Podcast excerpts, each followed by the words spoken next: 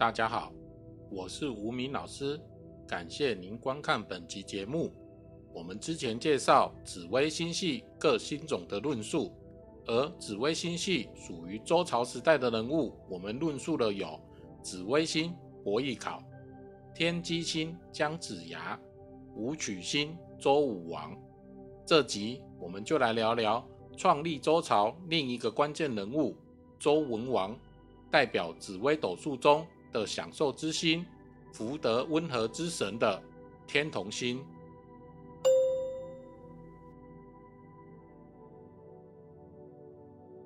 天同星，南斗第四星，福德公主，益寿保身之星，也是颗寿星。壬水，也就是阳水，也是颗财星。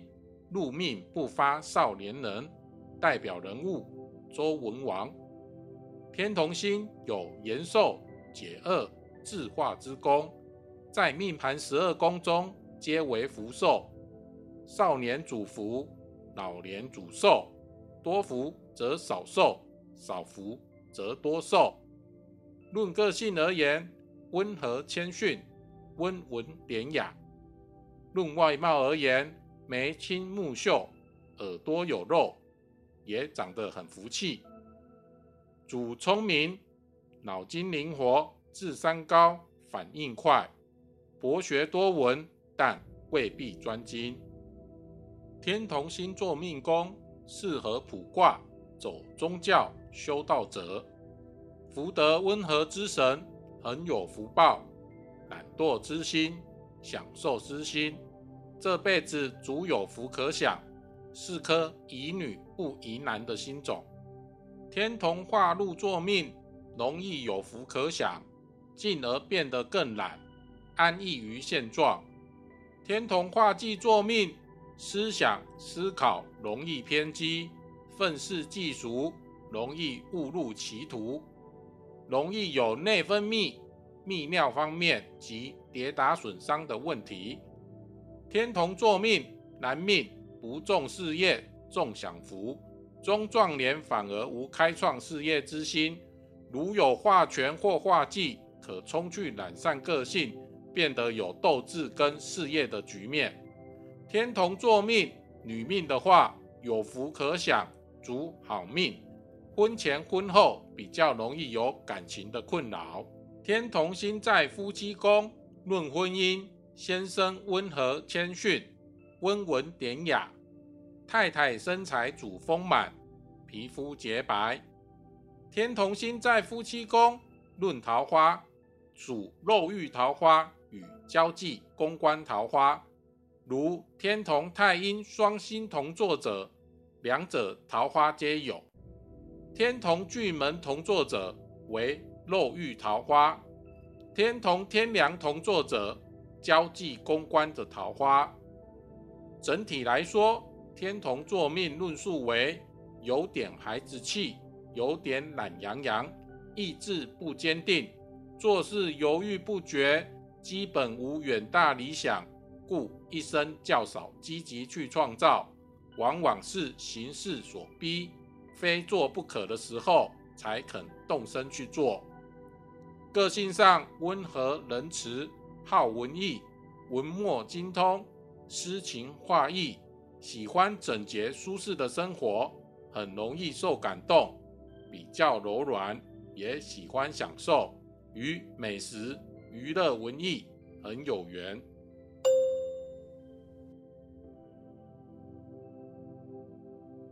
周文王姓姬，叫昌，也就是姬昌。其实这要说到周朝人姬氏的来源，姬姓为皇帝的后裔，因为皇帝住在姬水边上，就以姬为姓，周朝人就延续了这个姓。周文王有十个儿子，老大是代表紫微星的伯邑考。想了解伯邑考？可以去看看之前介绍紫微星的影片。老二叫姬发，也就是周武王。想了解周武王，可以去看看之前介绍武曲星的影片。而周公是周文王的儿子，周公排行老四，他姓姬名旦，也就是叫姬旦。周朝也是中国历史上最长的朝代。周朝是从公元前一零四六年到公元前二五六年，先后八百年。之前《乾坤万年歌》也有说到周朝的预言，有时间大家也可以去看看。而周朝为何能延续那么久的兴盛时期呢？其实就是因为周公辅佐周成王。并为周朝治理作乐，制定了周朝的礼仪，也让后世称中国为礼仪之邦。周公制定的礼制对周朝的兴盛起了很大的影响，甚至让后世的孔子也非常仰慕周公，生前一直希望能恢复周礼，并极力的推崇周公的礼制。而为何周武王建立周朝后，影响周朝盛世最大功臣却是周公呢？因为周武王建立周朝后的第三年，就因积劳成疾，英年早逝。而周成王继承了周武王的王位，但因年纪太小，无法治理朝政，所以周公身为周武王的弟弟，就辅佐周成王治理。周公除了帮忙平定了当时国内的战乱。并建立周朝的都城洛邑，也就是现在的河南洛阳，更延续了父亲周文王以前的德政，继续发扬光大。相传《周礼》就是由周公所写，也奠定了日后世世代代中国礼仪文化的传统典范。《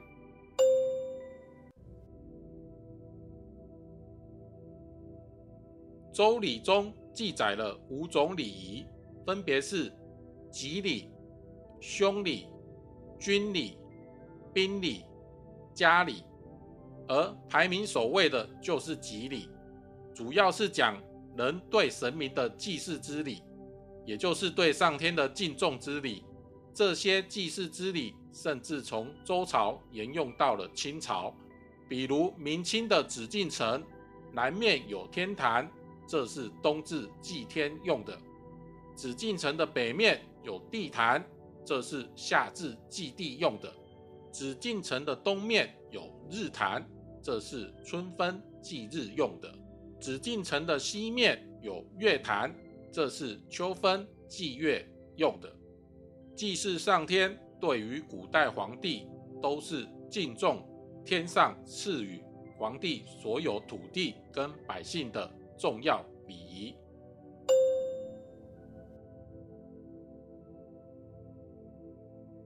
周礼也称作周官，把治理国家分为六个部分，分别是天官、地官、春官、夏官、秋官、东官。从隋朝延续到了清朝，也变成了六部，分别为吏部、户部。礼部、兵部、刑部、工部、吏部主要是考核官员，进行官员的选拔考核；户部是主管百姓的，管理百姓户籍、税收等等；礼部主要是祭祀与教育；兵部主管军事；刑部主管司法审判以及刑法等。工部则主管土木建设，现代很多政府机关的部门也是照上述六部去分工，表示周礼对于中国社会制度的发展有很深远的影响。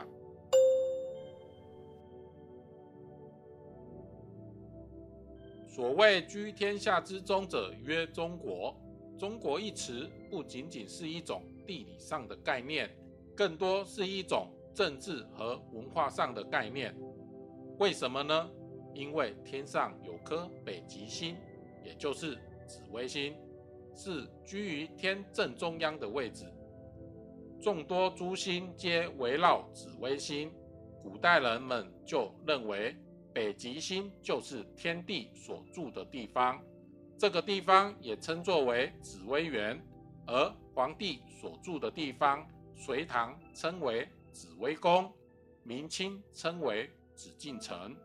而且周礼还说，天子会在天下之中间位置设立王城，之外五百公里外称为侯部，在外五百里称为殿部，再往外五百里称为南服，再往外五百里称为采服，再往外五百里称为魏服，再往外就是蛮夷所在之处了。这形式上来看，天子居于中心，诸侯围绕着天子一层层的向外延伸，从最繁华的地方一层层的往外推。这种建筑形式从古代到现代，首都建筑形式都一直延续至今。西周关于教育还会学习六艺，也就是礼、乐、射、御。书数很多内容也一直沿用至今，其他比如成年礼、婚礼等等，也从周朝一直流传到现在，成为中国文化中重要组成的部分。所以从人与上天的关系，到社会制度，到城市建设等，周礼很多方面都把这些秩序制度化，而且影响了中国文化。上千年，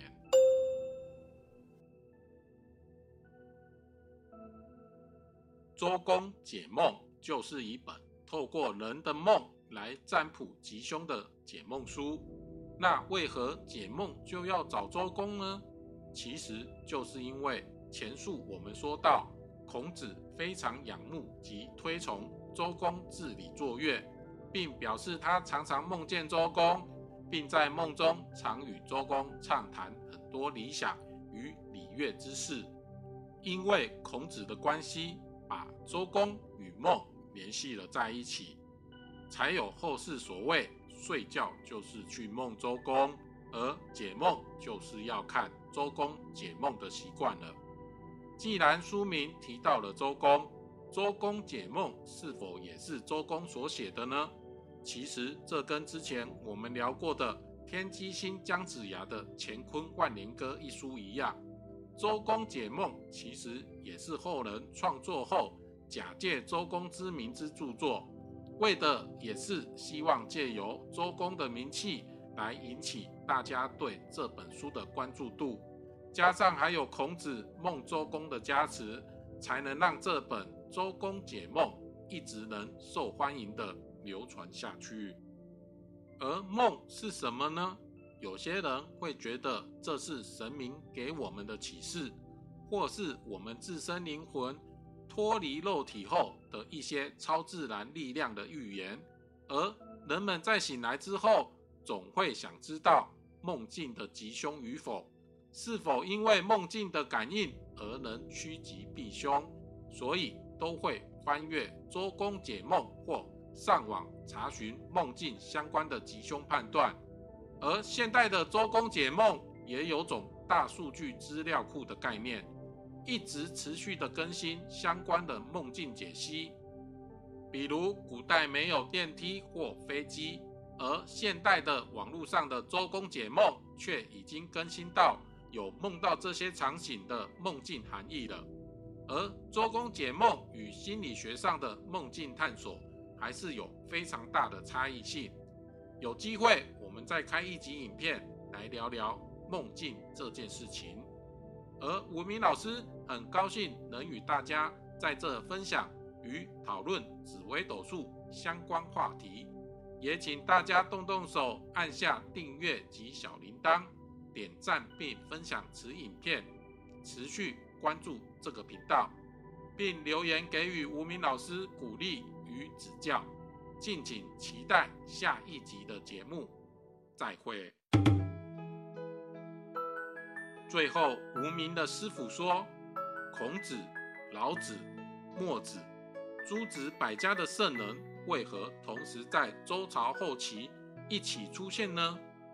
原因在于周朝前期官司不分的制度下，这些知识分子只能依靠官府。”贵族生存，直到了秦始皇于公元前二二一年废除了这种官司不分的制度。但其实周朝后期这种官司不分的状况早已慢慢解体，所以诸子百家的圣人开始从官府贵族手中流落到民间，且渐渐为人所周知，才让人有种错觉：怎么这些圣人会同时间一起出现的状况？而那些教导经典与乐理的老师称为儒家。而精通兵法、武艺的老师称为墨家，还有擅长辩论的老师称为名家。另外，会巫医、占卜、术数见长的老师称为阴阳家，还有会政治谋略的老师称为法家。另外，还有些人即使有高深的知识，却选择归隐山林，成为了道家，或结合各家学派，如鬼谷子。成为了纵横各家的纵横家，而这就是诸子百家的圣人突然在周朝后期出现的由来啊。